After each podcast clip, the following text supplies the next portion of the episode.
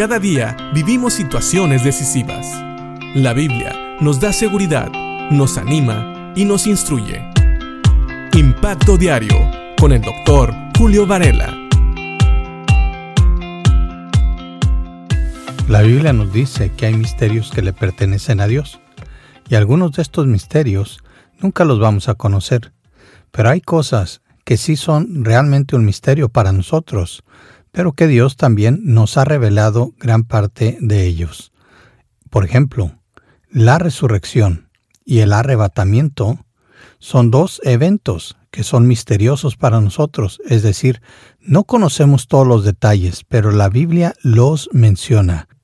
Y aunque a veces ni siquiera entendemos exactamente cómo van a pasar y todo lo que implica, son enseñanzas que vienen en la palabra de Dios, especialmente en primera a los tesalonicenses, en el capítulo 4, donde ya vimos que Pablo empieza a hablar a los tesalonicenses, una iglesia preocupada por los creyentes que ya habían muerto, ya que ellos esperaban con ansias el regreso de nuestro Señor Jesucristo, Pablo les dice que no tengan cuidado, que los que ya duermen, es decir, los que han muerto, de ellos hay que pensar que tienen esperanza.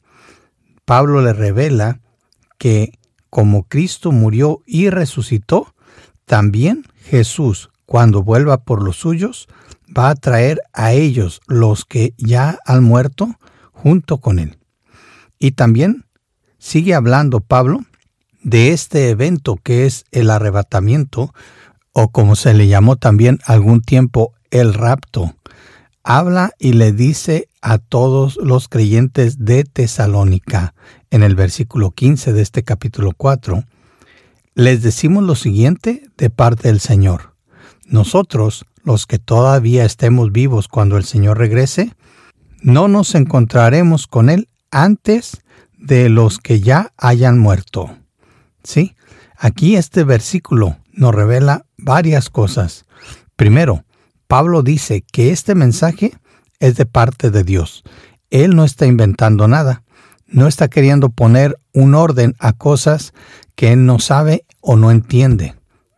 Esta es palabra de Dios.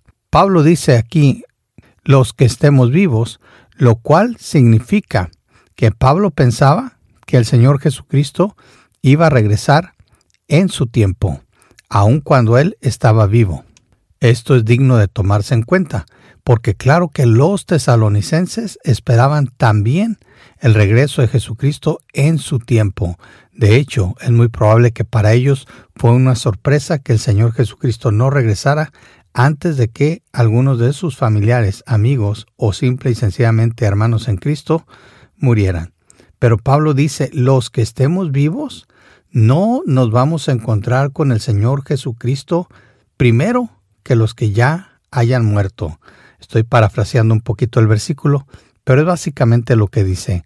Lo que está diciendo Pablo es que realmente los que estamos vivos no nos debemos de preocupar por qué va a pasar con los que están muertos, porque ellos, siendo creyentes, habiendo creído en Cristo como Señor y Salvador, son los primeros que se van a encontrar con nuestro Señor Jesucristo. Pero pensemos en esto. Si Pablo estaba seguro que el Señor Jesucristo iba a regresar y que era muy probable que regresara en su tiempo cuando Él todavía estaba vivo, creo que nosotros debemos de pensar igual.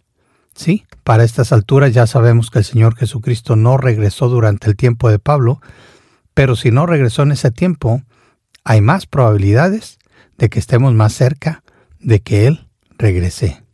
Así que piensa en esto y piensa también en tal vez aquellos que amas que ya están durmiendo. ¿Sabes? Ellos van a tener la fortuna, el privilegio de verse primero con nuestro Señor Jesucristo. Y después nosotros vamos a encontrarnos con nuestro Señor Jesucristo. Y Pablo va a seguir explicando cómo ocurre eso. Por lo pronto, pensemos en esto y que Dios te bendiga.